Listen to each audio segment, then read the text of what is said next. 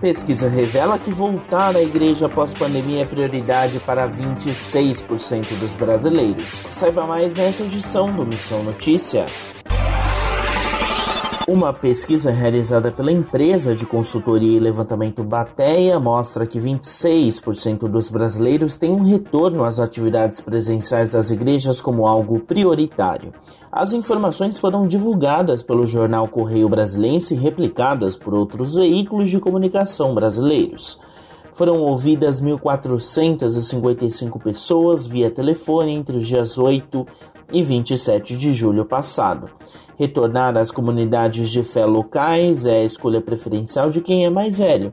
34,5% entre quem tem 40 a 49 anos e 33,1% entre quem tem 50 anos ou mais.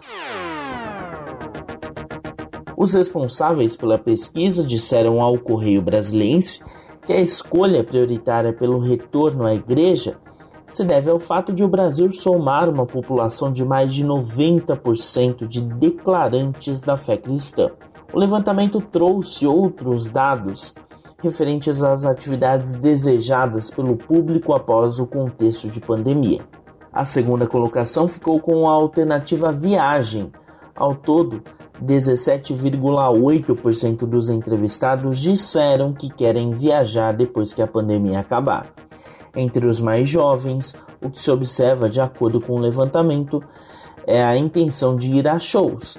14,6% do público com idades entre 20 a 29 anos querem participar de atividades culturais ou musicais.